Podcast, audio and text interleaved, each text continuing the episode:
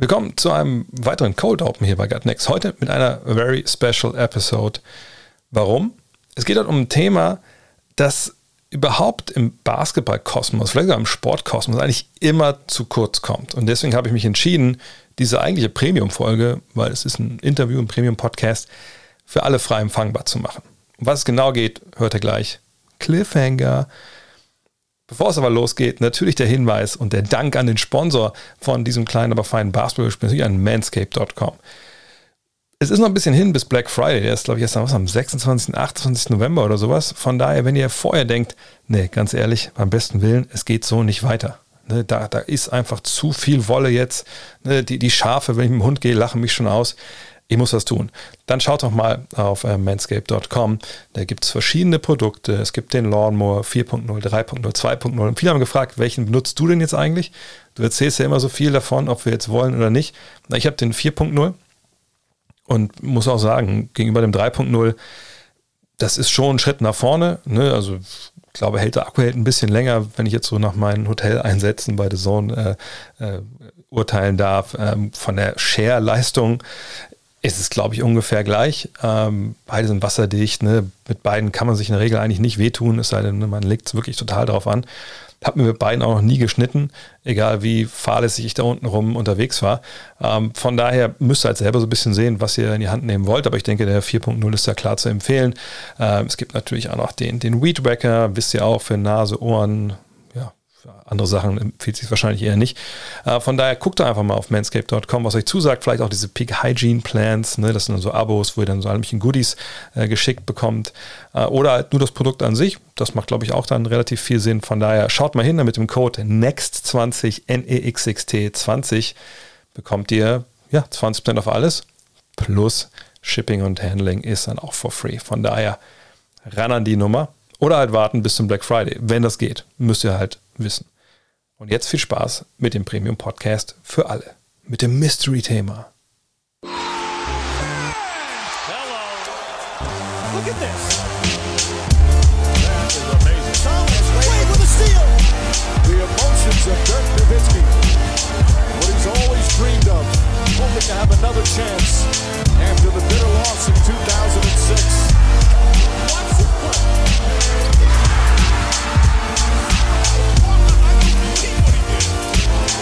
is amazing. Hallo und willkommen zu Gutnext, dem deutschen Basketball-Podcast im Internet. Mein Name ist André Vogt. Ja, und äh, mein Name ist Benedikt Loder oder einfach nur Bene. Und äh, ja, ich bin Schiedsrichter in der zweiten Liga und ich freue mich, dass ich heute hier bin. Das hast du alles schon verraten. Ich dachte eigentlich, ich könnte heute mitnehmen, noch mal ein paar Fragezeichen, äh, die, die ich jetzt schon sehe bei einigen, die zuhören, äh, beantworten. Nein, äh, heute ist Benedikt Zellers Bene. Referee in der zweiten Bundesliga im, ich weiß nicht, nennt man das Förderkader, äh, Ersatzkader der, der BBL auch. Und äh, ja, generell junger Schiedsrichter auf dem Weg nach oben. Fasst es das ganz gut zusammen?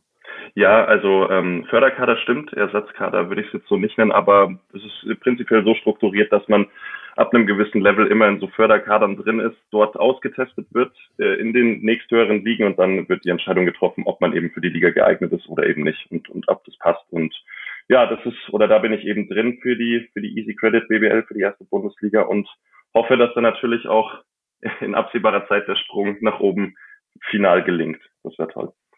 Ja, und äh, vielleicht wissen das viele nicht, die habe ich schon oft erzählt. Ich habe auch eine Schiri-Vergangenheit. Das ist auch schon ein bisschen länger her. Da lief Wetten das noch generell jede Woche, äh, alle, alle zwei Wochen im Fernsehen. Äh, und wenn ich heute ein paar Traumata abarbeite, dann muss der, muss der Bene und ihr müssen mir das alle verzeihen. Aber heute wird es wahrscheinlich ein bisschen nerdig sein in Sachen Referee-Wesen. Aber vielleicht findet sich der ein oder andere Freizeitsportler auch da ein bisschen wieder. Vielleicht hört auch der eine oder andere Ref zu. Ähm, ich glaube, die Frage, die sich immer so ein bisschen stellt, wenn man irgendjemandem erzählt, oh, ich, ja, ich pfeife, ich pfeife, ich bin Schiedsrichter, ich glaube, egal in welchem Sport, ist wahrscheinlich die erste Frage, warum? warum, warum machst du das? Weil ich glaube, es gibt im so, so einem breiten Sportbereich, ja, im Basketball, zwei Sachen, die klar Nummer eins sind, wenn es darum geht, oder eins und zwei. Das will man nicht machen. Das Anschreiben und das Pfeifen. ja, sehr warum, gut. Ja. warum pfeifst du? Ähm, kurz noch zum Anschreiben. Ich glaube, vielleicht ist das jetzt ein bisschen äh, attraktiver geworden für die Leute, weil jetzt der digitale Anschreibebogen Stimmt, langsam ja, kommt. Ja. Aber ähm, warum mache ich das? Ja, es ist eigentlich äh, die, die simpelste Antwort, die man auch oft äh, zu hören bekommt, ist, ja, da hast du der Spieler nicht geschafft, machst du Schiedsrichter. Es stimmt natürlich auch in gewisser Weise. Also als Spieler hätte ich nie die Möglichkeit gehabt, auch nur annähernd äh, auf so ein Niveau zu kommen. Die Frage habe ich mir aber auch nie gestellt. Ganz ehrlich habe ich mir auch nie die Frage gestellt, früher, wie hoch ich als Schiedsrichter komme. Ähm, angefangen hat es mit zwölf oder dreizehn, da war ich ähm, zweimal die Woche in, in Mammendorf, in meinem Heimatort zwischen München und Augsburg äh, im Basketballtraining und habe da immer die Trainingsspiele gepfiffen. Ähm, ich habe mir das von meinem großen Bruder abgeguckt, der selber auch Schiedsrichter ist mm, und fand das irgendwie toll, weil großer Bruder so ein bisschen Role Model ähm, will man genau das gleiche machen wie er und dann hat mir das Spaß gemacht und ja, dann als die erste Möglichkeit bestand, zum Schiedsrichterlehrgang zu gehen, bin ich da auch hingegangen und ähm, wie es meistens so ist, wenn du in irgendwas ein bisschen erfolgreich bist, dann äh, will man da immer mehr und immer mehr und immer mehr und so ging das irgendwie ziemlich schnell und auf einmal sitzt man irgendwie in der zweiten Bundesliga und weiß nicht, wie man reingekommen ist. Ähm, ja, aber das ist eigentlich long story short gemacht. Ja. Aber das, also da muss ich gleich direkt einen Traum abarbeiten, Bitte. weil, also weil ich, ich bin nicht der Einzige, der das betroffen hat. Äh, ich kenne da einige bei uns aus dem alten Verein, da beim VfB Wolfsburg etc. Ähm, aber also ich glaube, die Ausfallquote von, von denjenigen, die dann mal so einen Schiri-Lehrgang gemacht haben, aus einem klassischen Grund wie, also wenn wir dieses Jahr keine neuen Schiris anmelden, dann müssen wir eine Mannschaft hier, hier zurückziehen, ne, wo dann auf Druck gemacht wird vom Spatenleiter und so. Äh, und ich würde sagen, die Hälfte von denen, die einen Schiri-Lehrgang gemacht haben, haben danach genau ein Spiel gepfiffen. So, und im ersten Spiel waren sie komplett überfordert, äh, gab vielleicht dann auch im schlimmsten Fall auch noch äh, verbale Attacken von den Spielern und dann war es vorbei. Habt ihr das richtig verstanden, dass es bei dir diese, dieses Auftakt-Trauma äh, nicht gab, weil du das schon oft genug im, im Training irgendwie äh, simuliert hast, dieses Pfeifen? Also ähm, tatsächlich, so ein richtiges Trauma gab es nicht. Ne? Ich bin da auch so fließend irgendwie rein in diesen normalen Spielbetrieb. Äh, wie gesagt, Trainingsspiele waren das eine und wir wir haben in Mammendorf, das ist mir gerade noch dazu eingefallen, immer im Herbst so ein, das muss man eigentlich echt wirklich dazu sagen, ein legendäres Herbstturnier, was auch jetzt wegen Corona natürlich erstmal nicht stattfand, jetzt dieses Jahr das erste Mal wieder. Da kommen wirklich aus Österreich und auch zum Teil aus Frankreich äh, Teams zu uns nach Mammendorf und dann wird da ein Wochenende zur Wiesenzeit gespielt und was man halt sonst zur Wiesenzeit macht. Und äh, da bin ich dann auch schon als junger Hüpfer irgendwie rumgesprungen. Die, die Organisatoren waren dankbar, dass irgendjemand die Pfeife genommen hat und nicht die, die betrunkenen Spieler von den anderen Teams, dass ich an die Seite setzen musste und pfeifen und so. Wenn man das so ein bisschen mitmacht, äh, da vielleicht schon ein bisschen was mitbekommt, dann ist es, glaube ich, so ein Übergang, dass man nicht auf einmal so Schlag auf Schlag dieses, wie du es genannt hast, Trauma hat. Ähm, aber wenn du mich jetzt so direkt nach diesem ersten Auswärtsspiel fragst, ich glaube nicht, dass ich sowas hatte, nee. Und selbst wenn, dann hat es mich anscheinend nicht interessiert. also, aber, aber du hast schon recht, das stimmt. Also wir haben eine sehr, sehr hohe Ausfallquote, was ziemlich schade ist, weil, ähm, also ich kann es nachvollziehen, dass man sich in der Freizeit nicht irgendwie wie anschreien lassen möchte von Leuten, die ähm, aus eigener Aussage irgendwie heraus selber mal in irgendeinem äh, Förderkader gespielt hätten, hätten sie sich nicht am Knie verletzt. Und ähm, deswegen, mh, mm, ja, es hören da leider sehr, sehr viele Leute gleich nach dem ersten oder nach der ersten Saison auf und das ist ziemlich schade. Ich fand das damals, äh, also ich habe es genauso erlebt, wie du es gerade beschrieben hast bei dir. Also okay, wenn man dann merkt, man macht, kann es irgendwie gut, dann mhm. will man ja mehr. Und ich, ich weiß nicht, ob jeder da mit dem Anspruch angeht, aber ich weiß, ich damals angefangen habe, äh, also oft wurde man da ja auch früh erstmal mit Leuten zusammengepackt, die dann schon Veteranen waren, so ne, die dann in die Hand genommen haben. Ähm, das war ja immer auch sehr hilfreich. Aber ich, ich fand es irgendwie echt spannend, dass man es ja einfach auch lernen muss. Also ich, ich habe es mal verglichen so ein bisschen mit Autofahren. Klar, wenn du einen Führerschein hast, hast du die, die ganzen Prüfungen abgelegt, du kennst die Regeln etc. Aber wenn du dann auf die Straße fahren musst, hast du trotzdem noch ein bisschen Panik und musst erstmal richtig lernen, wie es funktioniert. Und das fand ich beim Pfeifen eigentlich auch, weil ich fand mit jedem Spiel, das man da auch früh gemacht hat, man hat auf einmal auch ein ganz anderes äh, Gefühl dafür, was man da eigentlich macht. Und es ist ja so eine komplexe Angelegenheit, dass ich es einfach als, als krasse Herausforderung auch dann nochmal begriffen habe früh und einfach echt Bock hatte, da jede Woche ähm, noch neben den eigenen Spielen nochmal zwei, drei Dinger zu pfeifen, was einfach ich fand das Gefühl, wenn du da rausgegangen bist und du hast gemerkt, oh, das war ein gutes Spiel, ne? kaum Fehler gemacht, das war echt, fand ich ziemlich nah an dem dran, wenn man auch selber ein gutes Spiel gemacht hat.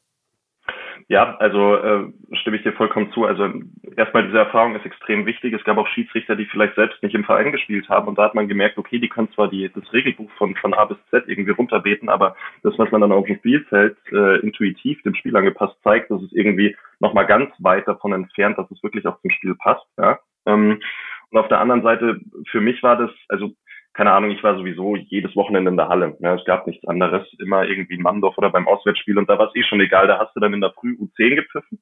Ja, dann äh, gab es dann noch irgendwie Kaffee und Kuchen von den Müttern der Spielerinnen und Spieler.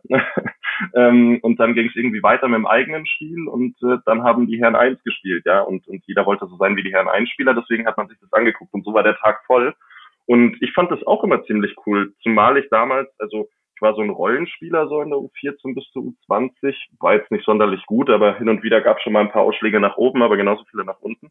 Und beim Pfeifen war ich wirklich viermal zehn Minuten oder länger auf dem Spielfeld und war äh, selbst für, für die Leistung verantwortlich. Und wie du es auch sagst, wenn ein Spiel gut gepfiffen worden ist und die Spieler Spaß hatten, Spieler und Spielerinnen Spaß hatten und danach die Trainer irgendwie zum Handshake kamen, dann ist das schon auch ein sehr cooles Gefühl. Also vor allem für einen jungen Menschen gibt es dann so richtig Bestätigung, finde ich, dass das, was du gerade gemacht hast, auch wirklich was gebracht hat und, und dass dieser Sport äh, da ja nicht drunter gelitten hat, sondern wirklich, dass das cool funktioniert hat für die Spieler und Spielerinnen. Jetzt hast du gesagt, du hast sehr, sehr früh angefangen, mit 12, 13 und vielleicht mit 14 dann noch ein bisschen äh, mehr noch gemacht. Äh, wie schwer ist dir gefallen, früh irgendwie ich meine, klar, man pfeift erstmal viele, viele Jugendspiele, aber irgendwann macht man ja auch mal dann äh, seine ersten Herrenspiele. Ist es dir schwer gefallen, da irgendwie so ein gewisses Auftreten zu entwickeln, weil es ist ja immer so ein schmaler Grad zwischen äh, Selbstbewusstsein und, und Wissen, das Wissen um das, was, was ich da mache, ist richtig, äh, zu, na, oder ist ja mega arrogant und, und lässt ja nicht ja. mit sich reden und so. Also, war das schwer für dich zu Beginn?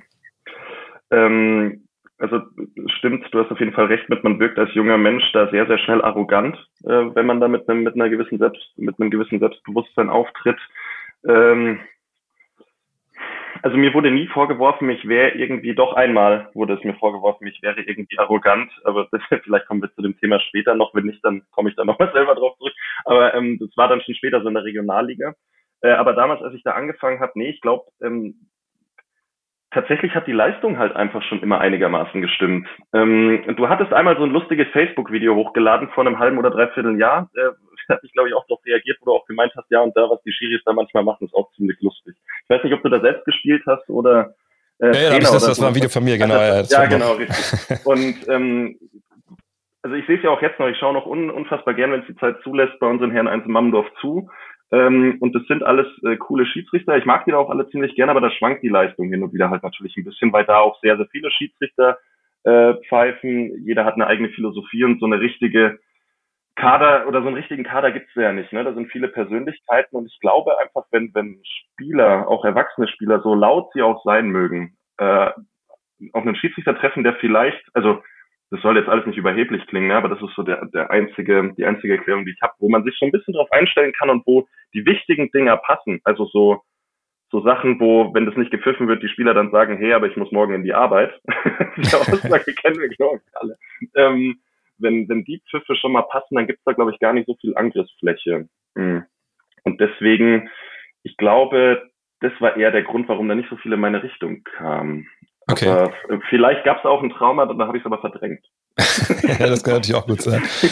nee, ich, ich fand das auch immer, also ich finde, klar, man, man, man kann, hat immer natürlich dann als allererstes, sage ich mal, so diese Negativbeispiele im Kopf, wo man halt dann als, als Schiri irgendwie überhaupt gar nicht respektiert wurde, obwohl die Leistung gestimmt hat. Gleichzeitig mhm. geht es ja andersrum genauso, ne, dass der Refs hat, dass wohl klare Fehlentscheidungen waren, der hat gar nicht mit sich reden lassen, obwohl man halt mit Respekt auf den zugegangen ist. Aber ich fand halt schon, genau wie du gesagt hast, in allermeisten Fällen, wenn die Leistung stimmt, gerade auch in den unteren Ligen, wo es ja wirklich auch schwankt.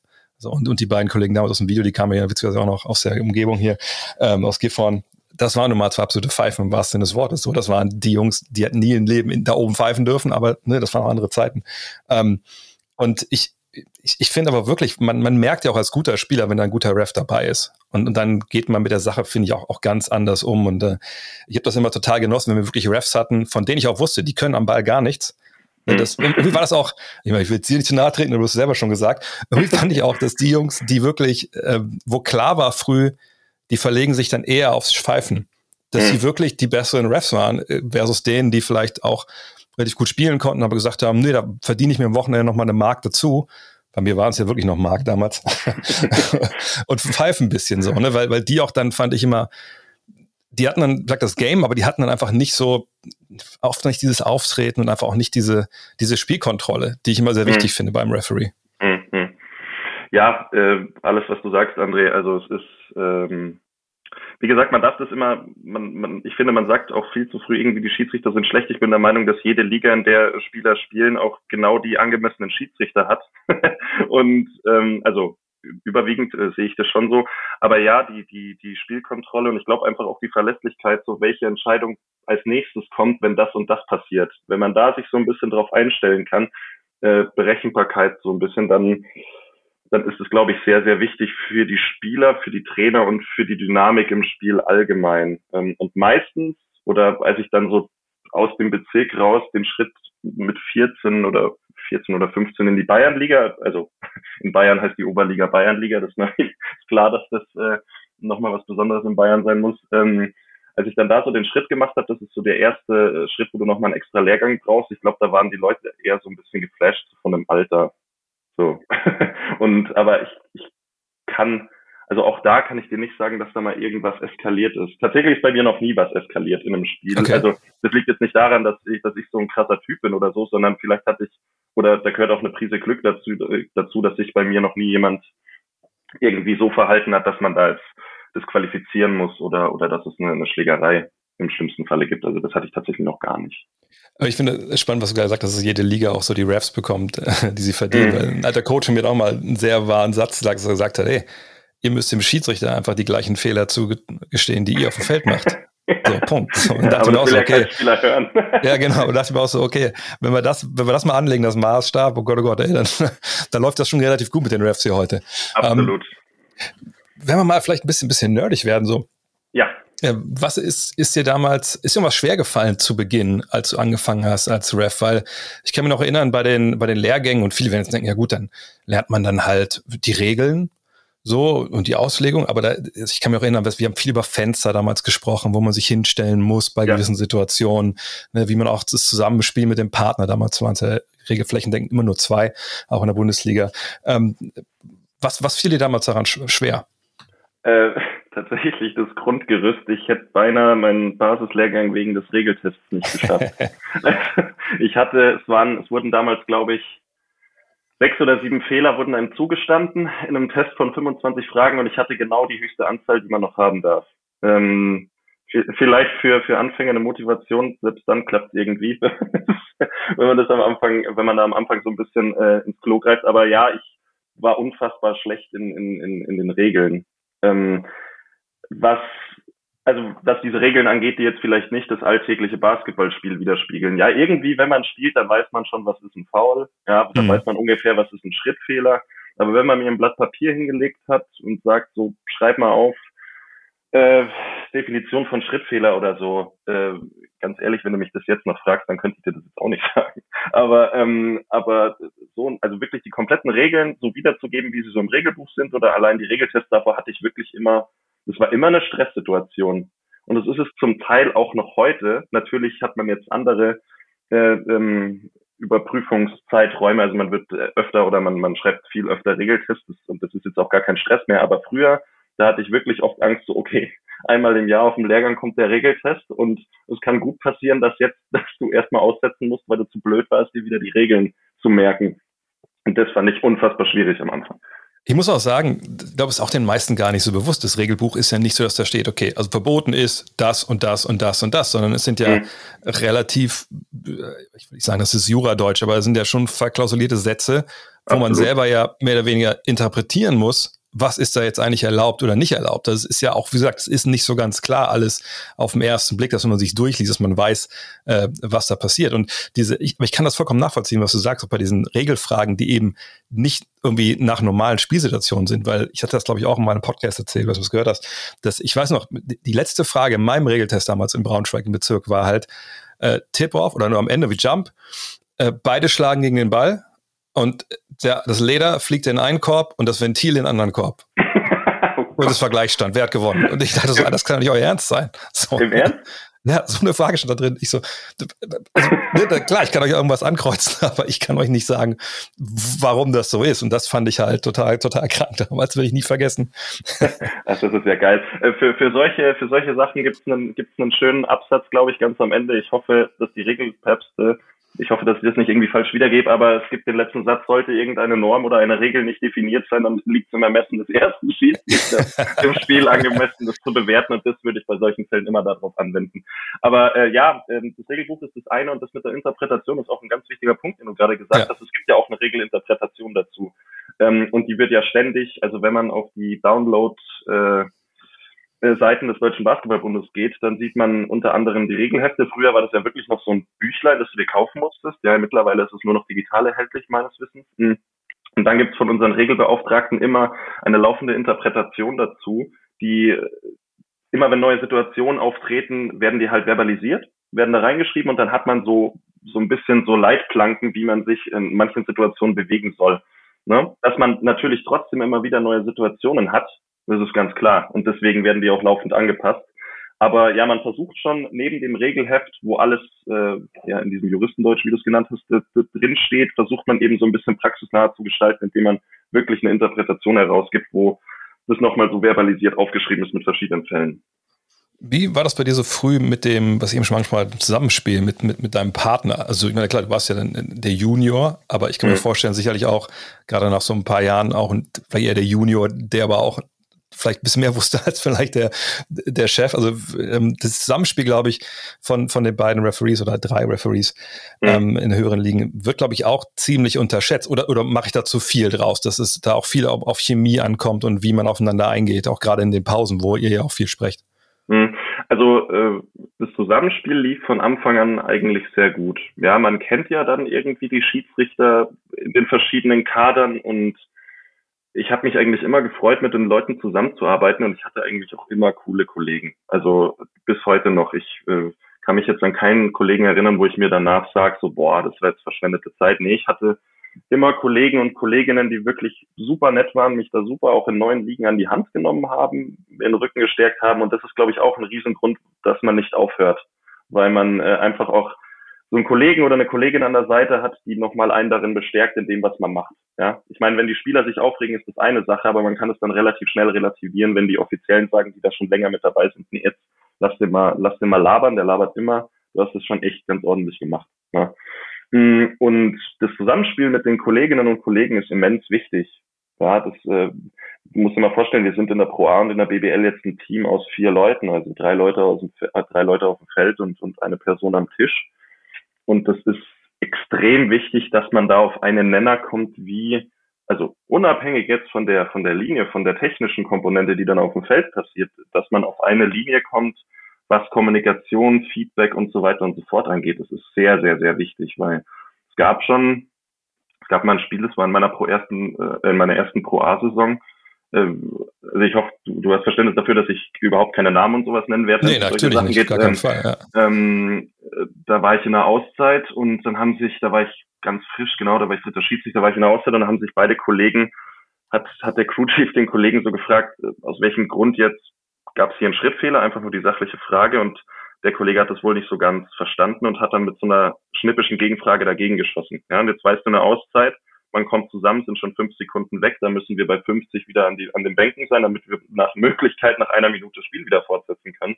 Also wir haben dann nicht viel Zeit und wir brauchen ja die Zeit dringend, um uns abstimmen zu können. Und dann war das nur so ein Ping-Pong-Spiel zwischen irgendwelchen Vorwürfen und dann war die Auszeit zu Ende. Und dann dachte ich mir, wow, äh, jetzt hat man schön eine Minute Auszeit verbraten und keiner weiß, was jetzt eigentlich, äh, wie es auf dem Spielfeld weitergeht.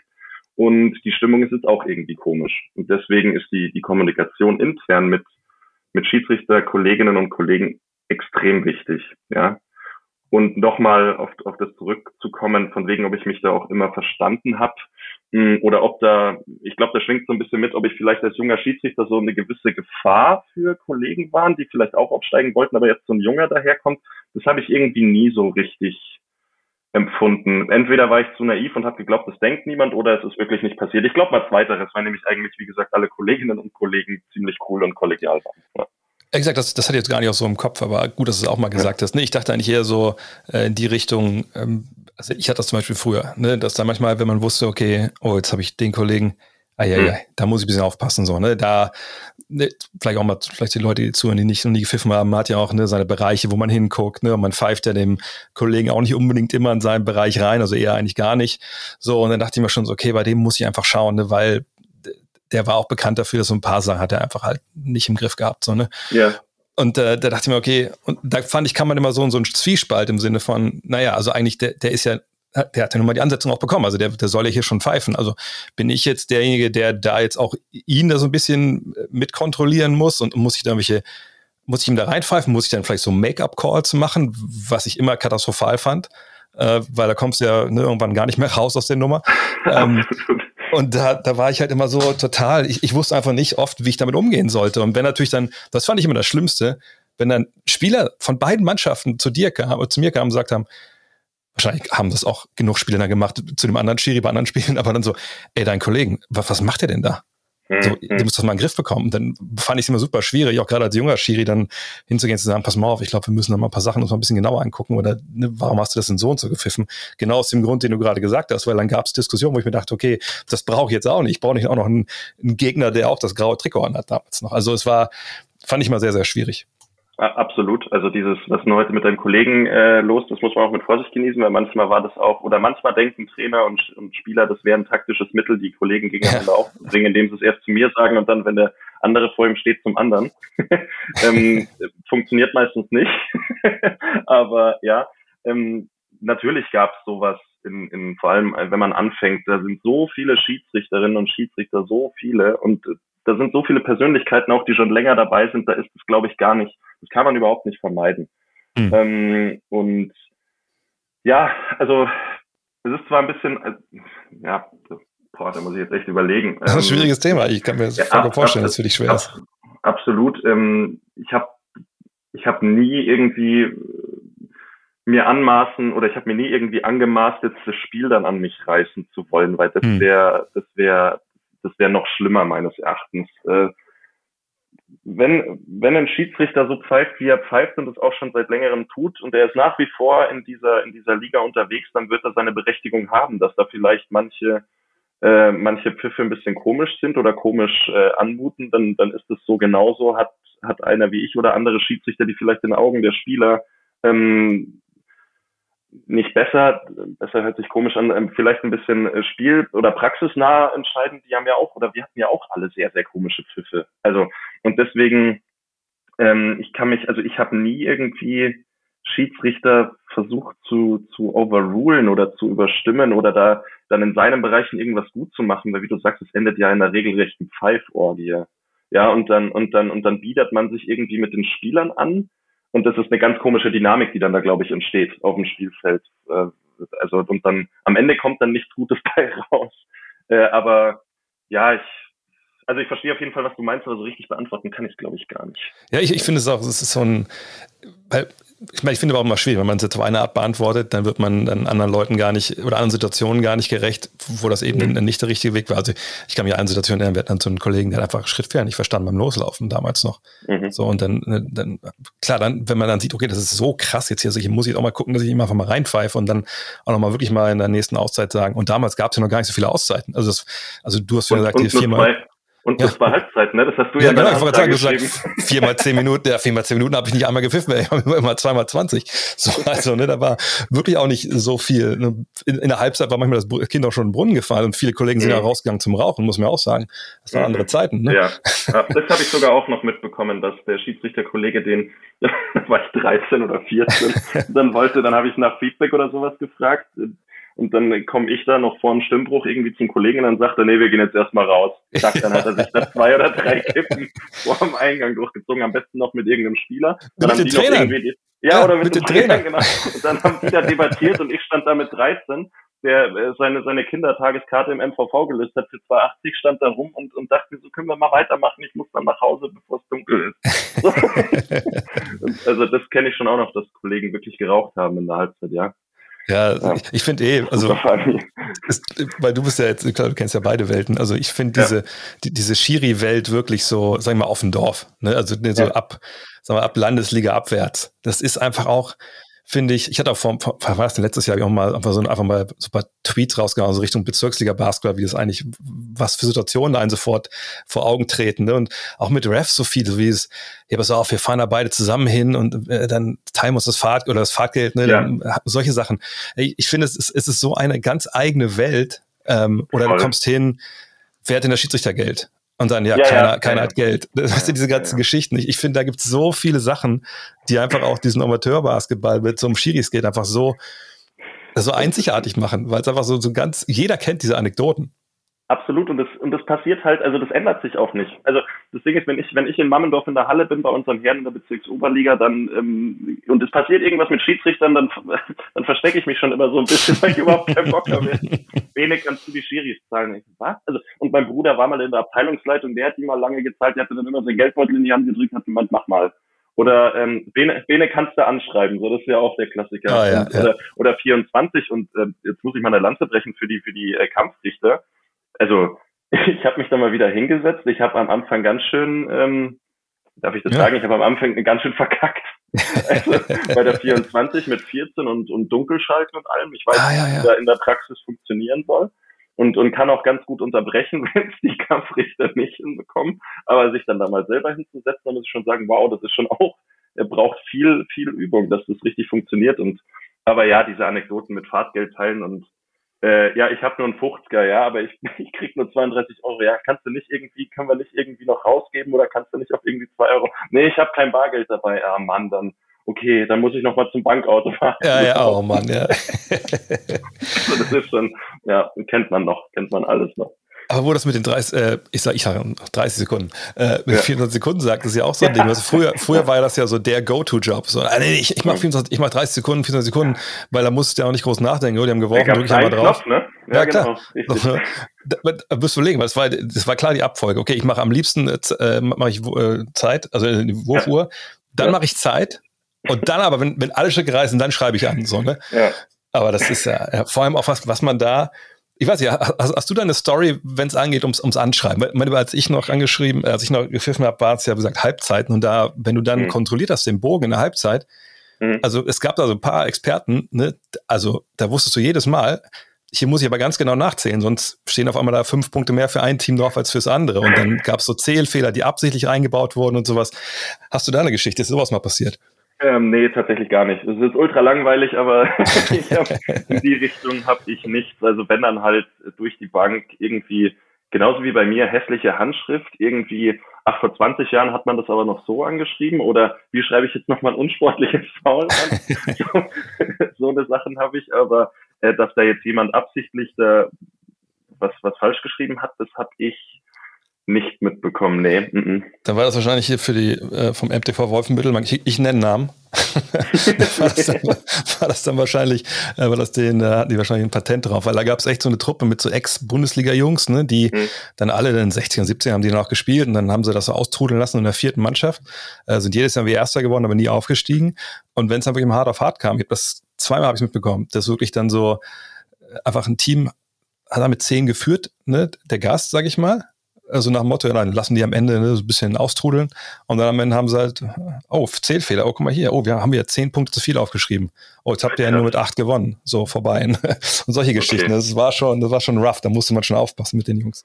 Äh, kurz dafür, was mir einmal passiert ist, ich war einmal in der Kabine und da gab es einen Zählfehler und da mussten die Teams nochmal raus in die Verlängerung. Das hatte ich einmal. Ja, aber das war, das war wirklich ein Fehler. Da war einfach irgendwie ein Dreier war nicht umkringelt und dann hat man halt beim, beim, beim Überschlagen den für einen Zweier gehalten und dann am Ende kam aber raus, oh, ähm, es ist ja doch ein Dreier und ich glaube, so in die Richtung ging es und dann gab es damals, ich glaube, das war damals in Grünwald, gab es damals beim äh, in der Bezirksoberliga in Grünwald gab es dann auf einmal Verlängerungen und mussten die Teams nochmal aufs Feld.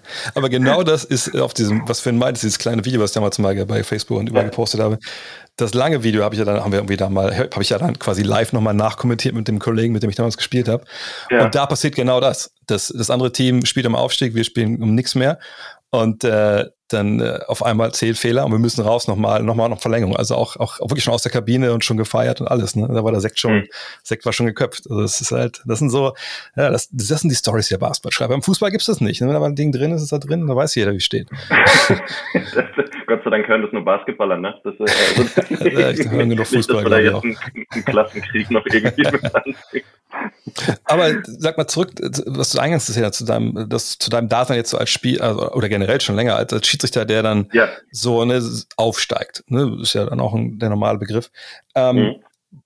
Wonach geht das? Also wie muss sich das so der, der, der gemeine Zuhörer vorstellen? Du pfeifst das ja, du pfeifst gut, Aber mhm. wer entscheidet und, und wie entscheiden die überhaupt, dass äh, Benedikt Loder jetzt nächstes Jahr eine Liga höher pfeifen soll? Also ähm, am Anfang geht es tatsächlich, glaube ich, noch über Vereinsbeurteilung. Ich weiß nicht, ob es heute auch noch so ist, aber wirklich diese, diese, da gab es so, so, so Forms, die du als Trainer ausgefüllt hast von 0 bis 10 Punkten und dann wurde am Ende des äh, wurden die Punkte zusammengezählt und dann gab es eine Rangliste. Also ich habe auch einmal so eine Rangliste, glaube ich, noch gesehen. Und nach dieser Rangliste ist man nicht aufgestiegen, aber soweit ich weiß, wurde, wurde das obere Drittel beobachtet. Hm?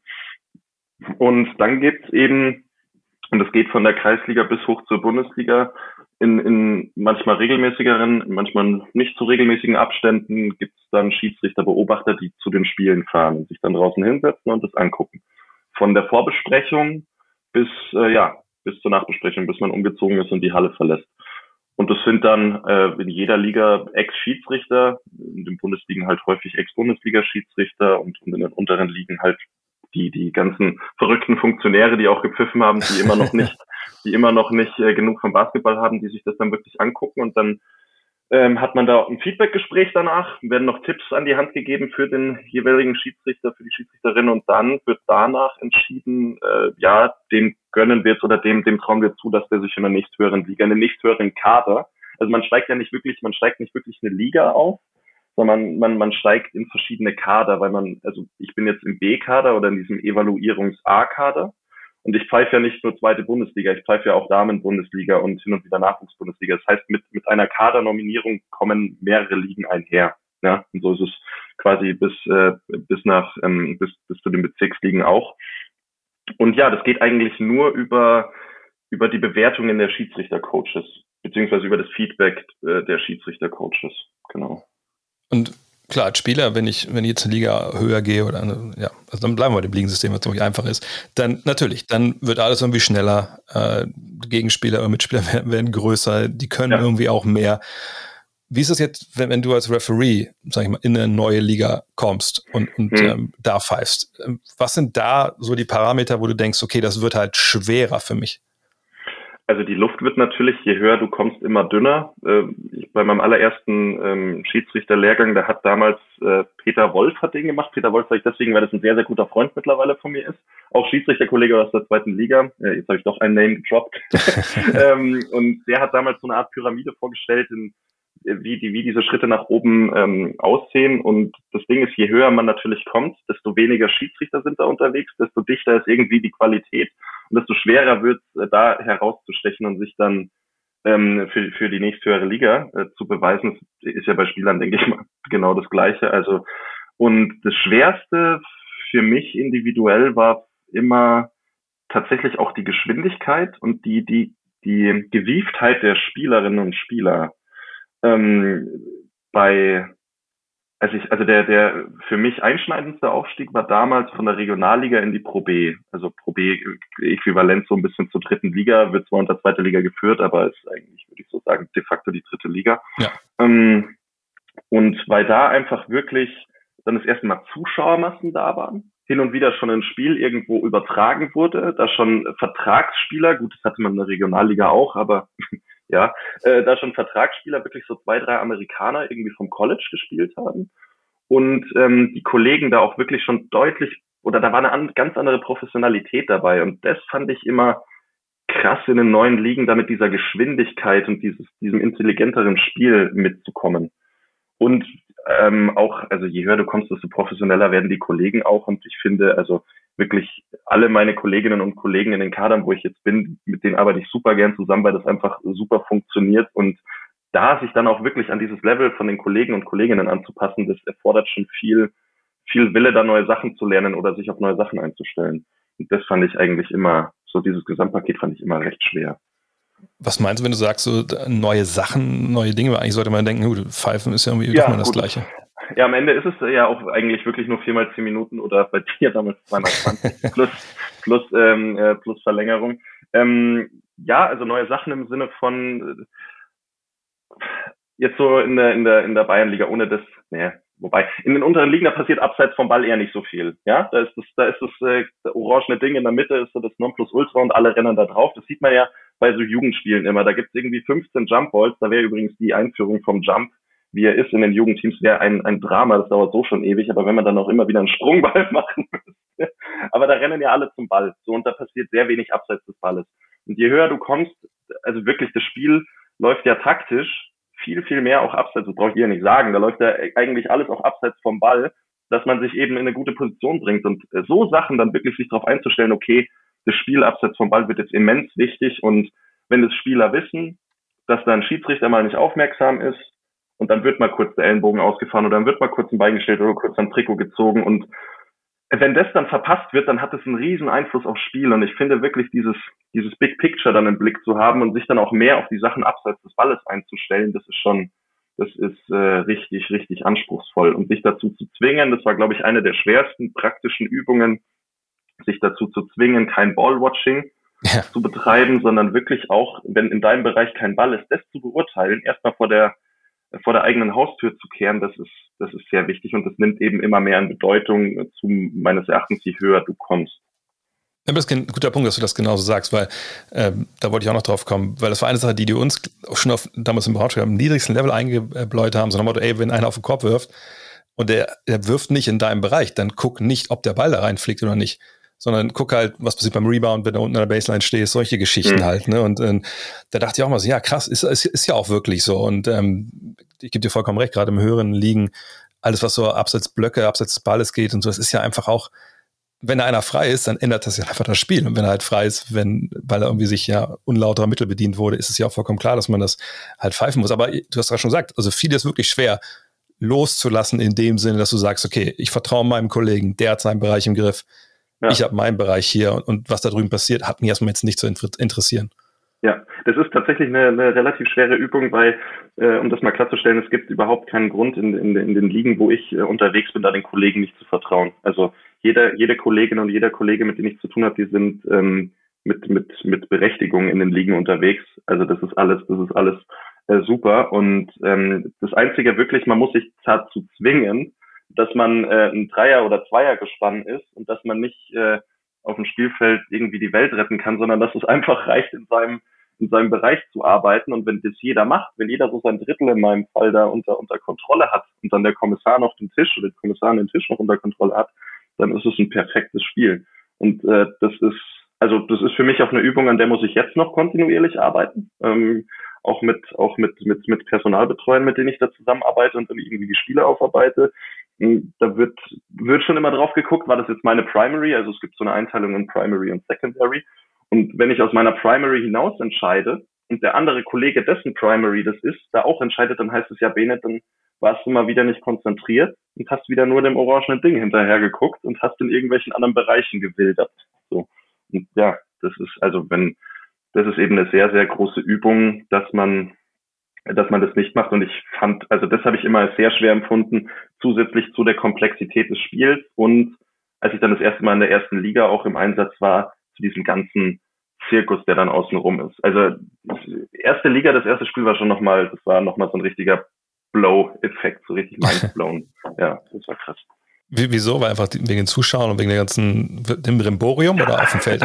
das, das wird jetzt voll romantisiert, aber einfach, weil ich ähm, das war Fechter gegen Alba Berlin damals, mein erstes BWL-Spiel, und das war einfach so, oh, krass, Alba.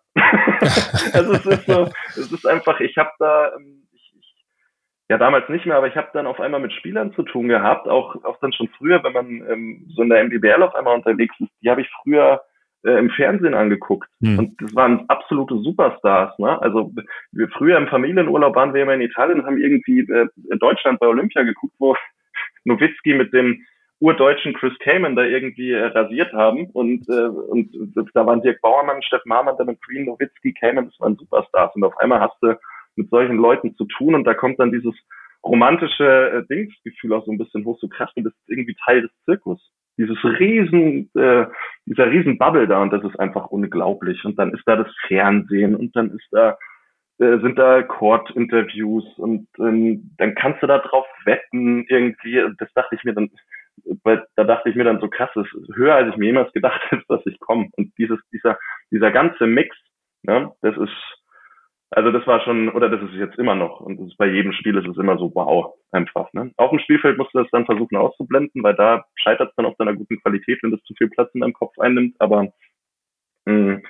Also das war, ich, weiß auch gar nicht, ist das interessant, wenn ich davon erzähle. Zum Beispiel, ja, ich, hatte, ich hatte das Karnevalsspiel in Bonn damals vor zwei Ach, Jahren. Ich weiß nicht, ob dir das was, ob dir das was sagt. Klar, alle verkleidet. Ich, ja. ja, da war ich 22 und dann, dann schickt man mich da nach Bonn gegen Ulm und dann sind da 6000 Jecken irgendwie schon total besoffen vor dem Spiel, vor der Halle. Ich gehe von meinem Hotel runter mit dem Trolley. Das ist da oben auf dem, auf die Halle ist da ja auf dem Hartberg in Bonn. Das ist so ein, so, ein, so ein Berg in Bonn und das Hotel ist da fußläufig von weg, wo wir untergebracht sind. Und dann gehst du da zu dieser, zu der, zu der Arena in Bonn und dann stehen da schon so 150 Meter lang die Leute an. Und ich gehe da so vorbei und denke mir so, Alter, das letzte Mal, wo ich sowas gesehen habe, bin ich selber irgendwie zum Eishockey gegangen oder aufs Konzert, aber doch jetzt nicht wegen dem Spiel, das ich pfeife. Ja. Und das ist einfach wow. Das ist. Aber analog dazu habe ich genau was erlebt in Düsseldorf damals, als ich in Wolfenbüttel zwei Liga gespielt habe. Da war ich ungefähr das gleiche Alter und dann kommen ja. wir auch da in die Halle alle verkleidet, alle besoffen, Kampfgericht verkleidet. Und ich so, Alter, wie wollen wir denn hier heute seriös Basketball spielen? So, ja. dass, dass, die Refs nicht verkleidet waren, war noch alles. Äh, das ist schon echt, echt was anderes. Aber was ändert sich denn, also, weil ich sag mal so, es ist ja schon was anderes, ob du jetzt Pro A, Pro B pfeifst oder du pfeifst eben Fechter gegen, gegen Alba, also auf dem Feld, allein so die Lautstärke, mhm. die Fans. Ist es was, was, was wirklich auch, auch ein gewisses Training erfordert, dass man das sagen wir, so wegsteckt, dass man sich trotzdem top konzentrieren muss oder kann. Weil du musst es ja, du musst ja die 40 Minuten musst du ja eigentlich komplett da sein und kannst ja nicht sagen, oh, jetzt muss ich mal fünf Minuten kurz mal durchschnauben, denn das geht dann nur eine Halbzeit und selbst da redet ihr viel darüber. Also, ja. also ist das nochmal eine ganz andere Belastung als in den Ligen drunter in der BBL? Ähm, ob's jetzt, also ich glaube, die Belastung ist immer ja, nee, das ist nicht immer die gleiche, aber man kennt ja nur diese Liga, in der man dann gerade aufsteigt und da ist die Belastung irgendwie immer ein bisschen höher. Äh, und das ist definitiv eine Sache, mit der man arbeiten muss. Manche mehr, manche weniger. Es gibt Leute, die haben ähm, witzigerweise Leute, die die ähm, in, in, in Jobs sind, wo ein bisschen mehr dran hängt, die dann relativ sagen können, ja, Leute, am Ende ist es nur ein Basketballspiel. Ein, ein Schiri-Kollege aus der BBL von, von mir, der ist äh, Arzt und ist, bin, ich mir, bin mir nicht sicher, ob der in der Neurochirurgie ist oder sowas, aber auf jeden Fall irgendwas richtig krasses und der ist halt so, wenn ich dann, wenn man dann so ein bisschen hibbelig ist und, und ich habe das den dann auch, den hatte ich da im Karnevalspiel, hat er gemeint, Bene, am Ende sterben hier keine Leute. so, und äh, ich glaube, das können eben manche, manche, manche besser, manche nicht so gut. Ich hatte da oder habe da immer noch manchmal so ein bisschen ähm, meine Struggle damit. Ich habe da auch ähm, mit Sportpsychologen dran gearbeitet, an so, an so Übungen, wie man dann damit umgeht, mit dieser Lautstärke, mit dieser Belastung von draußen. Weil durchaus, das kann, wenn du dafür empfänglich bist, dann, dann haben die Fans ja meistens ihr Ziel erreicht und dann kann es dazu führen, dass du komplett auf dem Spielfeld ja, untergehst und dann wirst du nicht mehr für voll genommen und dann kommt so eine Kettenreaktion in, in Kraft. Und da ist vielleicht der Unterschied in den, in den Ligen darunter, erkennen das Spielerinnen und Spieler und Trainerinnen und Trainer vielleicht nicht so, aber so ab der Pro B, wo ja dann wirklich Profis arbeiten, dann schnappen die da halt zu. Und wenn die dann halt einmal so eine Unachtsamkeit sehen oder so eine, so eine gewisse Angriffsfläche bei einem Schiedsrichter oder bei einer Schiedsrichterin, dann dann, ähm, ja, dann nutzen die das manchmal halt schamlos aus, was ja auch ihr gutes Recht ist. Ich meine, mit allen Mitteln gewinnen. Aber das ist ein spannendes Thema, was du ansprichst und mit, mit Sportpsychologen darüber gesprochen hast. Was, ja. was sind da so Übungen, die man da machen kann, um sich, sich da ein bisschen zu stehlen dagegen? Also wir haben ähm, angefangen mit so Konzentration, mit so Fokusübungen, dass wirklich einfach mal Ruhe gegeben wird, dass wie so eine Art Meditation, dass Augen zugemacht werden und äh, zum Beispiel das oder angefangen hat, dass ich mich nur auf die Nasenspitze von mir konzentriere. Und sobald der Gedanke weggeht, dass ich sage, okay, ist nicht schlimm, aber sofort wieder auf die Nasenspitze ähm, konzentrieren. So Fokusübungen. Das wurde dann immer weiter verstärkt, bis hin, dass dann im Hintergrund mal Enter Sandman, glaube ich, von Metallica lief und dann halt immer wirklich so, so, so, so Einflüsse von außen kamen und dann irgendwann halt auch mal ganz laut das Publikum von, äh, von, von, ich glaube, Aris Thessaloniki, da gibt es so ein Video, wo die im Hintergrund halt richtig brüllen und dass man dann da diesen, diesen, diese äußeren Einflüsse erhöht und dass man aber immer diesen Fokus nicht verliert. Und das ist, sind unter anderem solche Übungen, ja. Genau. Weil, ich, weil ich kann mich auch noch erinnern, dass es Situationen gab, äh, bei Spielen, die ich gepfiffen habe, wo wirklich dann, ich will nicht sagen, da kam so Panik hoch, aber mhm. ne, wenn man halt merkt, fuck, jetzt habe ich wirklich da einen Pfiff verpasst und es, ist, es geht jetzt hier um was, ne? Und klar, keiner stirbt, aber das in, genau wie du sagst, wenn man halt in dieser Situation drin ist, für einen selber ist es ja momentan total wichtig und es wird total überhöht so und, und du denkst, oh Gott, da habe ich einen Fehler gemacht und ich will auch keinen Make-up-Call machen und dann mache ich vielleicht sogar noch einen mhm. Fehler danach mhm. äh, und dann kommt man wirklich in so eine Abwärtsspirale rein. Äh, hast du so ein Gefühl schon mal gehabt und, und gibt es ja, da ja. überhaupt irgendeinen Weg raus, außer halt die Kollegen nehmen dich da irgendwie in, in den Arm verbal? Also ähm, das Gefühl hatte ich auf jeden Fall und nicht nur einmal. Mhm. Also das Gefühl begleitet, äh, je länger man in einer Liga ist, desto weniger tritt es natürlich auf. Wenn nicht, dann muss man sich irgendwie über seinen eigenen Fortschritt Gedanken machen. Aber äh, ich hatte, also natürlich, und das zieht sich von der BBL, das zieht sich von diesem Karnevalsspiel äh, bis hinunter zu anderen Spielen. Ähm, in dem Karnevalsspiel, da war ich, ähm, da war ich echt am, am Limit. Das war auch, das war auch, die Leistung war okay. Meine, meine beiden Kollegen haben das super gemacht. Ich bin da so ein bisschen mitgeschwommen, aber das, keine Ahnung, es gibt da glaube ich so ein Bild, da will ich Thorsten Leibenhardt von Ulm damals noch Trainer irgendwas erklären und man sieht auf dem Bild ganz genau, der glaubt mir kein Wort. ich, kann, ich, kann mir jetzt, ich kann ihm jetzt erzählen, was ich will, der wird sich denken, ja, ja, komm, nee. ähm, aber ja, ich glaube dann, da muss sich dann jeder so ein paar Werkzeuge irgendwie äh, zurecht äh, rücken, wie er aus so einem Trend wieder rauskommt. Und das sind manchmal ganz profane Mittel. Ich habe mir früher dann, wenn ich wusste, okay, ich werde gerade entweder überdrehe ich gerade oder ich bin gerade nicht konzentriert, dann habe ich mir mit der rechten Hand immer auf den Oberschenkel gehauen. Das hat niemand gesehen, aber das war halt so, das habe ich auch irgendwann dann unterbewusst gemacht und du, du spürst ja dann diesen, diesen Schlag auf den Oberschenkel und das war dann so das Signal, so jetzt kommst du aber mit, mal wieder hier auf 100 Prozent hoch und hm. äh, schlafen oder entspannen kannst du dich danach. Aber jetzt, ähm, die Spieler haben es verdient, dass du dich jetzt wieder komplett konzentrierst. Und das macht jetzt gefälligst auch so.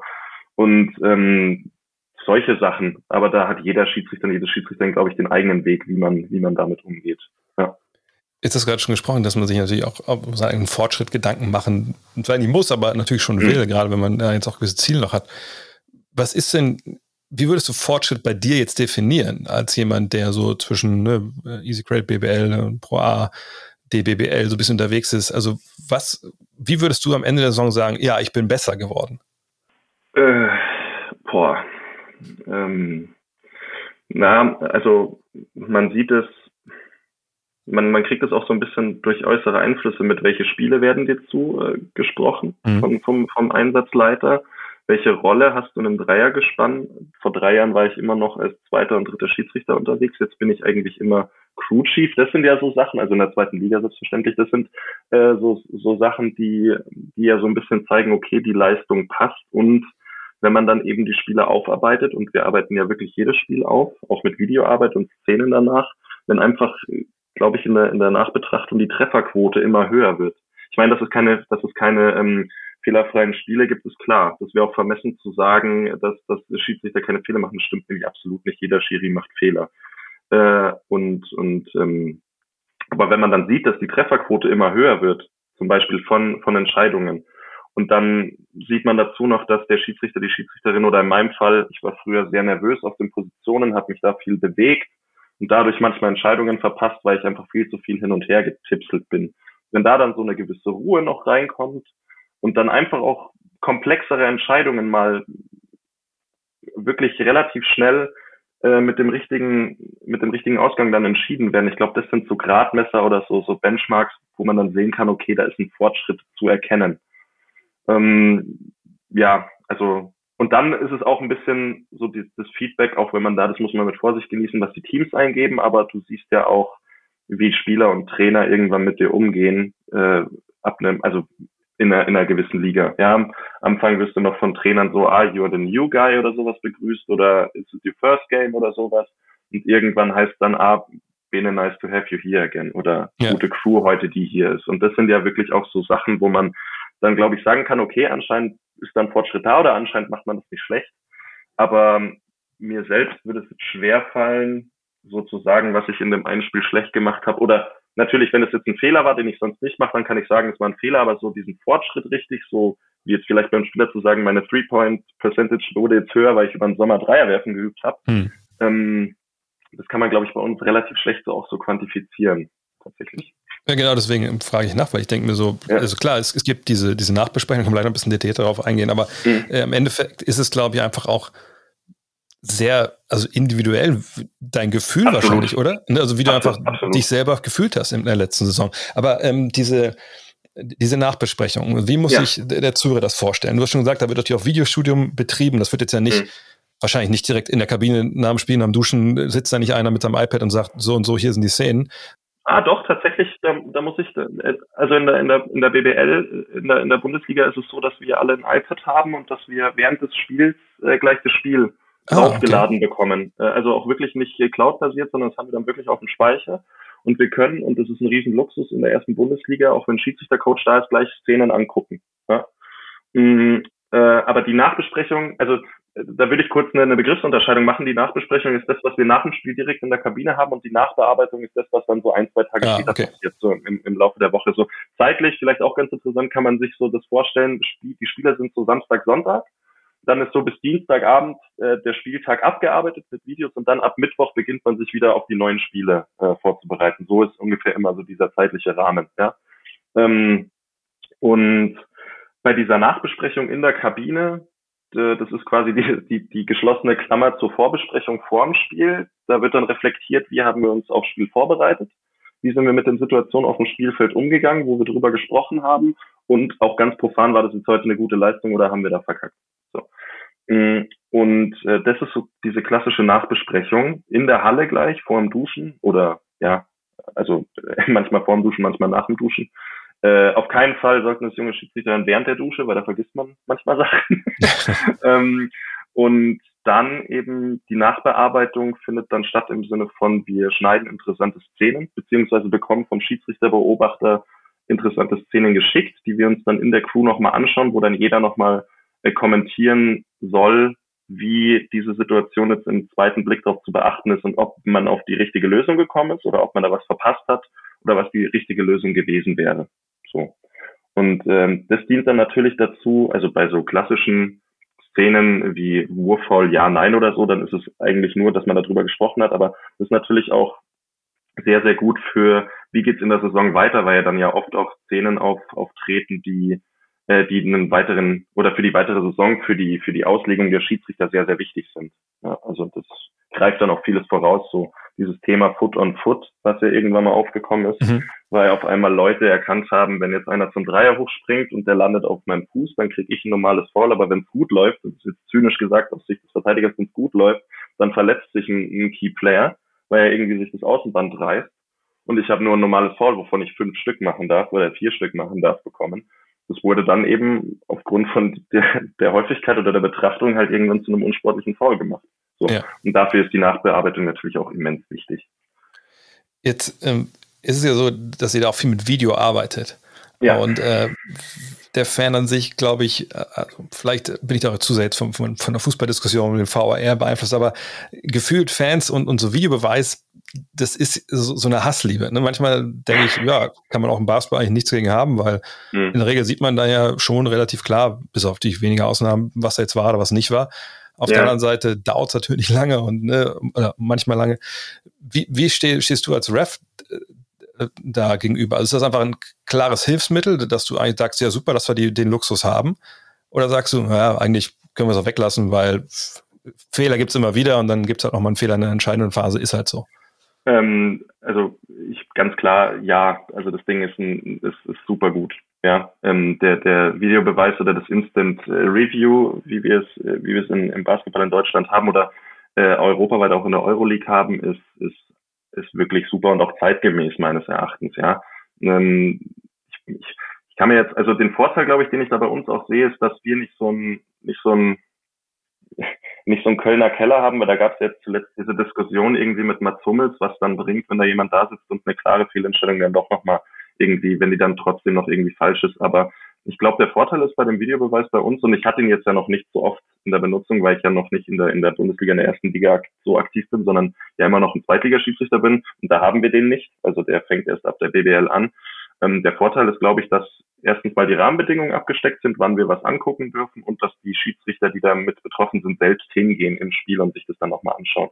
Und ähm, das schafft, glaube ich, eine recht hohe Glaubwürdigkeit, weil man ähm, mit der eigenen, man geht so ein bisschen mit dieser eigenen Philosophie hin, äh, oder was heißt, man geht mit dem eigenen Gefühl hin und sieht dann die eigene Entscheidung nochmal und, und kann dann dementsprechend da auch, glaube ich, äh, ganz gut damit leben, wenn die abgeändert wird, als wenn dir das jetzt jemand auf Funk irgendwie sagt, dass da jetzt was äh, geändert werden soll. Und also ich finde den Videobeweis sehr, sehr gut und ich bin der Meinung, dass er das Spiel auch äh, ja insgesamt attraktiver oder ja, fehlerfreier macht, sagen wir es mal so.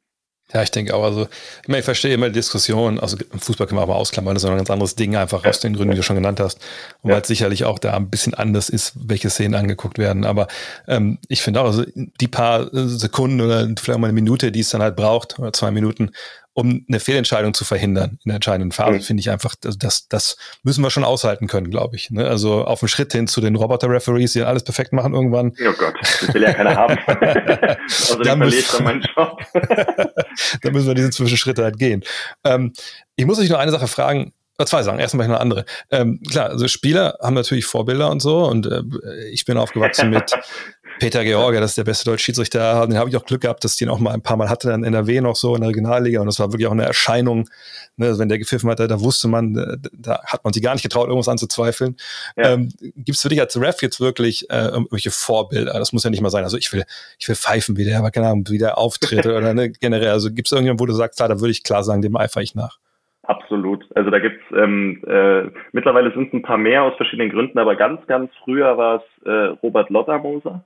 Also weil einfach der, der hat ja schon, der hat ja schon alles gemacht. Der hat ja sogar schon mal in der NBA Summer League. Summer League, genau. Ja. Also ähm, das ist äh, unglaublich und der war damals so, als dann ähm, Basketball ein bisschen breiter auch in der TV-Berichterstattung wurde, war das einfach so. Lottermoser war, als nur ein Spiel die Woche übertragen wurde auf DSF, ähm, dann war da und Frank Buschmann noch mit Körner zusammen kommentiert hat, da war ähm, immer Lottermoser und das, der war halt so omnipräsent und der war irgendwie immer gut und hatte immer diese Ausstrahlung. So.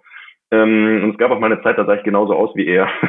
also okay. äh, da hatte ich genau den gleichen Haarschnitt oder so. Das war jetzt nicht, weil das irgendwie mein äh, mein mein mein Celebrity Crush oder sowas war oder weil ich genauso sein wollte wie er, aber das war schon echt witzig. Ich glaube, da gibt es sogar ein Bild, muss ich mal raussuchen. Aber ähm, genau, das war früher Lotti und äh, jetzt gibt's immer noch Vorbilder, aber das sind mehrere. Das ist also mein äh, mein absolutes Vorbild ist Benny Barth.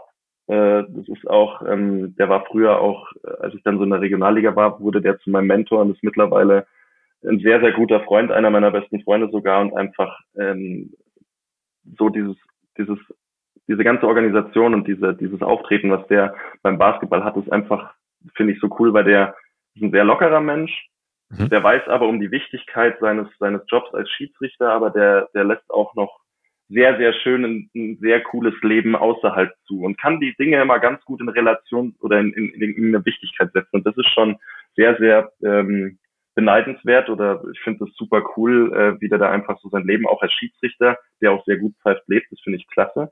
Und weil er einfach ein cooler Typ ist. Und dann natürlich jetzt auch noch Anne Panther, weil Anne einfach mhm.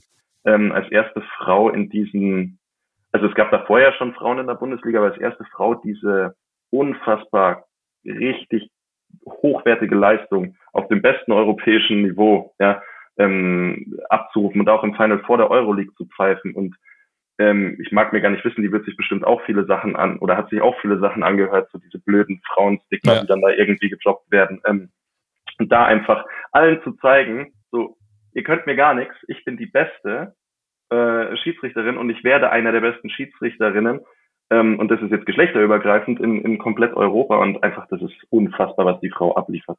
Und äh, dazu kommt auch, dass Anne einfach auch noch ein cooler Mensch zusätzlich ist. Und das ist schon echt bemerkenswert. Da kann man nur den Hut äh, ziehen vor, vor der Leistung. Das ist einfach krass. Ja, das auf, auf jeden Fall. Also gerade vor allem, wenn man sich ja als Frau wirklich dadurch Widerstände durcharbeiten muss, die einfach ja. vielleicht auch nicht mehr ganz so zeitgemäß sind. Ähm, zwei Sachen wollte ich noch fragen, auf jeden Fall. Und zwar zum einen, so viel du möchtest, André, ich habe Zeit. ich muss aber gleich weiter hier. Ja, okay. Ich muss diesen komischen Hall of Game Podcast produzieren, wo ich mir blödsinnigerweise überlegt habe, da, wir labern da nicht einfach nur, sondern ich schneide da auch so O-Töne und sowas rein. Ich und hab, dann kommst, ja. frickelst du halt rum, das ist Wahnsinn. Aber da kommen wir, ja. das ist jetzt ein anderes Thema. Ja. nee, die Frau und einerseits ähm, muss ja die immer noch den scheinbar nochmal Richtung NBA drehen. Ich finde das ja. so spannend, dass wir in der NBA natürlich gerade diese Riesendiskussion gerade haben äh, um diese Non-Basketball-Moves und über die Take-Fouls, also diese Fast-Break-Fouls, die es in der mhm. FIBA nicht mehr gibt. So. Und äh, ich habe im Sommer, weil ich im Urlaub war zu der Zeit, also ganz, ganz wenig nur, nur überhaupt olympischen Basketball gesehen, aber dann schon mal die Amis einmal geguckt und das fand das halt so witzig, dass da natürlich genau diese Sachen, die jetzt in der NBA auch nicht gepfiffen werden mehr, eben dieses Reinspringen in, in Verteidiger und sowas, auch nicht gepfiffen wurde und die überhaupt gar nicht wussten, was die damit anfangen sollten. Und man sieht, dass die gleichen Leute, die da Probleme hatten, jetzt auch wieder Probleme hatten. Und da kommen wir an diesen Punkt, Regelinterpretation und, und wie man Sachen auslegt und so. Ähm, ja. Und natürlich auch so ein bisschen, ne, je nachdem, wer das jetzt interpretiert, ob es jetzt Fans sind oder, oder Regelhüter oder in deinem Fall Referees. Man hat mhm. ja auch so ein gewisses äh, Bild vor Augen immer, wie Basketball gespielt werden sollte und, und was so, ne, was, was sich richtig anfühlt. Ähm, Jetzt kommst du natürlich aus der Fieber, wo das klar geregelt ist und die Amerikaner mussten da jetzt ein bisschen erstmal äh, drauf kommen. Mhm. Wenn du sowas siehst, äh, freut dich das, dass sich das so in diese Richtung entwickelt? Ähm, oder guckst du da mit dem Auge drauf, wo du denkst, okay, ja, vielleicht pfeifen jetzt die Kollegen da vielleicht sogar ein bisschen zu wenig. Also wie stehst du so einer, so einer Regelinterpretationsänderung gegenüber? Also wenn man jetzt dieses, ähm, ich habe das ja auch bei dir so ein bisschen verfolgt auf, auf deinem Feed, dieses zum Beispiel in den Gegner reinspringen, dass das nicht mehr gepfiffen wird, also so eine Sachen, dass es ja doch relativ gut angenommen wird, das sehe ich ganz genauso. Äh, ich, ich für meinen Teil finde es schön, wenn das, wenn, wenn es ein attraktives Basketballspiel ist auf dem Feld. Da hat jetzt jeder zu entscheiden, welches Basketballspieler er attraktiver findet oder nicht, ob NBA oder äh, NBA oder Euroleague. Äh, das ist äh, jedem das seine. Hm, aber ich finde, wenn so Interpretationen geändert werden zum Wohle des schönen Basketball in Anführungsstrichen, mhm. dann, dann gehe ich da voll mit. Und für mich gibt's also so dieses Schinden von manchen Sachen äh, einfach ja, damit äh, zu seinem Vorteil schinden, das nimmt dem Spiel sehr, sehr viel ähm, Zauber. Oder das macht das Spiel einfach hässlicher, muss ja. man so ein bisschen ja. sagen. Und ähm, äh, das, das, das hat ja dann so eine, das löst ja dann so einen Rattenschwanz irgendwie aus. Dann sind die Spieler frustriert, so nach dem Motto, ich mache doch gar nichts falsch, jetzt, keine Ahnung, James Harden springt nämlich rein. Und man hat es ja jetzt gesehen, oder? Ich hab, ich verfolge NBA nicht so, aber James Harden war kam ja zuletzt überhaupt gar nicht mehr so richtig ja. Oder bin ich selbst komplett falsch? Nee, der kommt auch nicht mehr an die Freiwurflinie, so, das war ja, ja nicht genau. sein Ding. Ja, vor allem, ähm, was mich immer, ja. sorry, aber was ich, was ich auch denke, natürlich äh, für, für einen Referee ist es jetzt ja auch so, wenn du weißt, okay, das ist unsere Regelauslegung und ne, da gibt es diesen Kontakt. Ich sehe zwar klar, dass der Angreifer den initiiert und ich sehe klar, dass der eigentlich nicht da hinspringen würde oder hingehen würde, wo er jetzt hingeht, aber ne, mhm. der Verteidiger ist halt in der Luft. Mhm. Und ich, ich muss es halt pfeifen. Ich, ich kann mir vorstellen, dass man auch so ein bisschen in so einen Zwiespalt gerät. Oder dass man einfach auch pfeift und denkt so, ja gut, was soll ich machen? Das sind nun mal die Regeln. Aber so voll stehe ich da nicht hinter. Ja, also es ist, ähm, das, das würde jetzt sehr in die, in, in, das müsste man jetzt sehr auseinandernehmen, ob wann es da mhm. wirklich ein Foul ist oder nicht. Also ja, klar. Ja. ja, wenn er jetzt ein Spieler abspringt und dem sein Landeplatz, sein Landing Space vor ihm ist frei, zum Zeitpunkt, wo er abspringt, ähm, und dann ist er auf einmal nicht mehr frei, ja, in einer, in, so einer natürlichen Sprungbewegung, dann ist ein Foul. So. Das ist klar. Ja. Ähm, aber ähm, wenn dann halt irgendwie da die Fläche vergrößert wird, und das hat mir auch oft gesehen, dass da noch ein Fuß rausgehalten wird, und da, da wussten wir, das muss man ganz ehrlich sagen, da wussten wir Schiedsrichter am Anfang gar nicht, was ist das jetzt, weil wir das noch nie gesehen haben. So. Und äh, dann ist natürlich dieser Prozess, dass es dann meistens in der NBA oder in der Euroleague oder bei Olympia gesehen wird und dann wird es niedergeschrieben und dann geht es so von oben nach unten, langsam wird es nach unten weitergegeben, so diese ganze Auslegung. Und irgendwann reagiert man drauf, dann wird es nicht mhm. mehr gemacht. So, Beispiel auf dieses unsportliche Foul als oder als diese Breakaway Fouls dann mit, mit unsportlichen Fouls bestraft wurden. Ich meine, früher wurde die Hand ausgefahren, äh, Hand hoch, okay, ich habe den Fastbreak unterbunden. So, dann ja. hat es Überhand genommen, dann wurde dann ein unsportliches Foul draus gemacht oder ein Kriterium halt zum, äh, hinzugefügt zum unsportlichen Foul und äh, jetzt machen es die Leute nicht mehr.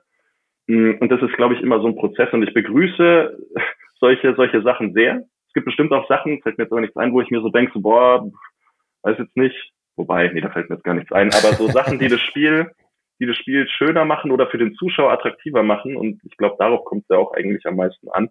Ähm, das ist natürlich, das ist, das ist super, dass da die Interpretation so angepasst wird, ähm, dass das Spiel wieder schöner ist, besser läuft. Ja. So, und jetzt komme ich äh, zum letzten Punkt. Und zwar, ich habe mal eine, ähm, also ein Gleichnis geklaut von ESPN, da hat äh, Pablo Torrey mal gesagt, der James Hahn ist wie so ein Steuerberater. Ne, der kennt die Regeln, und er sucht sich die Schlupflöcher und holt das Maximale für sich raus und, oder wie ein Steuerberater für seinen Klienten. So, wenn ich richtig informiert bin, bist du drauf und dran, Steuerberater zu werden. also geht das nicht ja. komplett gegen all das, für das du als Schiedsrichter äh, stehst, eben das klare Einhalten der Regeln, äh, wenn du als der beruflich dann versuchst demnächst äh, klar schon nicht innerhalb der Regeln zu bewegen, aber ein paar Regeln rechts und links so zu biegen, dass irgendwie doch das Maximale für deine Klienten dabei rauskommt ich muss mich jetzt ganz, ganz stark dagegen sperren. Ich, ähm, ich, also äh, tatsächlich ist, glaube ich, die Berufsbezeichnung vom Steuerberater gar nicht äh, so, dass du irgendwas, äh, irgendwelche Schlupflöcher so findest, dass es dem, dass, dass du da um was gehst, sondern tatsächlich ist, glaube ich, da bin ich mir jetzt aber nicht sicher, stellt ein Steuerberater nur die ähm, äh, problemlose Kommunikation zwischen Mandanten und, und Finanzamt sicher und arbeitet sozusagen zusammen. aber ähm, äh, Nein, das widerstrebt mir nicht, André. Also es ist, ähm, äh, das ist, also ich versuche natürlich auf dem Berufsweg da äh, das, das, zu, das äh, zu erreichen, was du gerade schon gesagt hast. Das wäre toll. Aber ähm, ich würde mich jetzt A nicht mit James Harden vergleichen und B, und, und B nicht äh, irgendwie Nee, also ich glaube, dass, dass, dass der steuerberatende Beruf, sollte es mal dazu kommen, das wäre sehr toll. Äh, und, und das Basketball, dass sich das sehr gut die Waage hält und, und ich glaube, dass man auf beiden Seiten jeweils von dem anderen profitieren kann. Ja. Ist es denn, das wäre die Abschlussfrage als Rauschmeißer, äh, du, du, hast ja das Ziel, äh, wahrscheinlich auch FIBA-Ref zu werden, Europa zu pfeifen, Euroleague, Eurocup, whatever da alles kommen kann, aber ähm, mhm. Da brauchst natürlich aber auch wahrscheinlich eine berufliche Situation, die, die das auch zulässt, weil also man ja. ist ja da schon viel unterwegs und ich weiß nicht, klär mich auf, aber ich glaube, es gibt jetzt auch nicht so viele hauptberufliche Schiris, die halt ja. nur das machen. Oder ist das auf Euroleague-Ebene gang und gäbe, dass die einfach quasi nur pfeifen? Ähm, ich weiß jetzt nicht genau, wie es auf Euroleague-Ebene ist. Wir in Deutschland haben einen, das ist eben Lottermoser, mhm. äh, weil einfach die Schlagzahl da so hoch ist, dass er, glaube ich, nebenbei ernsthaft, der ist Diplom-Bauingenieur, wenn ich das richtig weiß, dass er ernsthaft einfach ähm, äh, nebenbei weiß ich nicht, ob das dann so gut funktioniert, aber natürlich, man braucht sehr viele Zugeständnisse vom Arbeitgeber. Außer man ist äh, selbstständig, dann kann man, dann muss man das mit sich selbst ausmachen. Aber ähm, ich für meinen Teil hatte bis jetzt Gott sei Dank noch die Probleme. Aber Fakt ist auch, äh, dass die Liga, ich bin ja auch noch im Studium, ähm, dass die Liga immer Wert drauf legt, oder bei, bei mir die, der Deutsche Basketballbund, dass Studium und Beruf erstmal geklärt sind, dass das funktioniert und erst dann kann man über weitere Schritte äh, in der Karriere als Schiedsrichter nachdenken, weil ähm, es ist ein variables Einkommen. Das Einkommen ist, das Einkommen ist sehr gut für mich als Student. Das ist ein Traum, muss man ganz ehrlich so sagen. Das ist, da kommt kein anderer Studentenjob irgendwie auch nur ansatzweise hin. Und äh, ich bin sehr, sehr dankbar dafür, aber ich weiß auch ganz genau, dass A, mit einer Verletzung das alles sehr schnell vorbei sein kann und auch Schiedsrichter können sich verletzen. Da braucht keine, keine Fremdeinwirkung dazu. Mm. Und B ist es einfach in, in Deutschland gesehen, wenn man jetzt nicht zu den Top-Schiedsrichterinnen und Schiedsrichtern wie Anne oder Lotti gehört, ist es, ähm, glaube ich, nicht, ist es kein sehr gutes Ein also es ist schon ein super Einkommen, aber ich glaube, allein zum Überlegen, wenn du dann vielleicht auch noch Familie hast, wird es dann schon spannend. Zumal ja auch so eine Riesenpause, so eine Gap zwischen der Saison ja. ist, äh, wo dann nur Vorbereitungsspiele und sowas sind. Und ähm, man braucht die Zugeständnisse vom Arbeitgeber, die habe ich stand jetzt. Ich habe eine super coole Chefin äh, bei, bei dem Wirtschaftsprüfer, wo ich arbeite und die, die auch, die das cool findet, äh, die das auch immer wieder bekräftigt und meint, hier, die Arbeit bleibt ja auch nicht liegen, du kannst es äh, variabel so einteilen, wie es dir passt, äh, aber macht es auf jeden Fall nebenbei. Ja. Das, das kann man sich nur wünschen, ist nicht selbstverständlich, aber das ist eine coole Sache und so hoffe ich natürlich auch, dass es weitergeht. Ja, das hoffen wir alle, glaube ich. Äh, was ist denn dein, dein nächster Einsatz am, am, am Wochenende? Ich wo, wo können Leute dich bewundern? ich bin Samstag in Trier, äh, Trier gegen Schwenningen in der Pro A. Und dann habe ich äh, Sonntag frei, genau. Und äh, ja, Samstag bin ich in Trier. Ja, also wer in Trier dabei ist, der es hier hört, der gerne den Bendig mal ein bisschen zujubeln, ne? da freuen sich Referees ja auch drüber. das ist ungewohnt, aber ich würde nicht, ja, man, man, man, freut sich auf jeden Fall drüber, ja. Ey, das war aber super interessant. Das war für mich auch so ein bisschen, hast du vielleicht auch gemerkt, gerade zu Beginn, so ein bisschen, äh, da sind mir auch ein paar, paar Szenen wieder vor, vor Augen gekommen, die, die ich schon lange vergessen hat. Sachen. Ja, es ist, es ist super lustig das kommt alles rum im Gespräch, ne? Auch bei mir. Ich könnte, glaube ich, noch, ich könnte noch ewig weitermachen. Aber ja, alles gut. Irgendwann muss auch mal, man muss halt aufhören, wenn es am schönsten ist. Ja, und irgendwann machen wir es mal, machen wir einen zweiten Teil. Ähm, dann nochmal in Person. Das ist ja momentan aber noch ein bisschen schwierig. Benedikt, danke für deine Zeit auf jeden Fall. Du musst was arbeiten. Ich auch jetzt in der Hall ja. of Game weitermachen und dann äh, bis ganz bald wieder. André, vielen, vielen Dank. Hat super viel Spaß gemacht. Danke dir. Hello. Look at this. That is amazing. Thomas Wade with a steal. The emotions of Dirk Nowitzki. What he's always dreamed of. Hoping to have another chance after the bitter loss in 2006.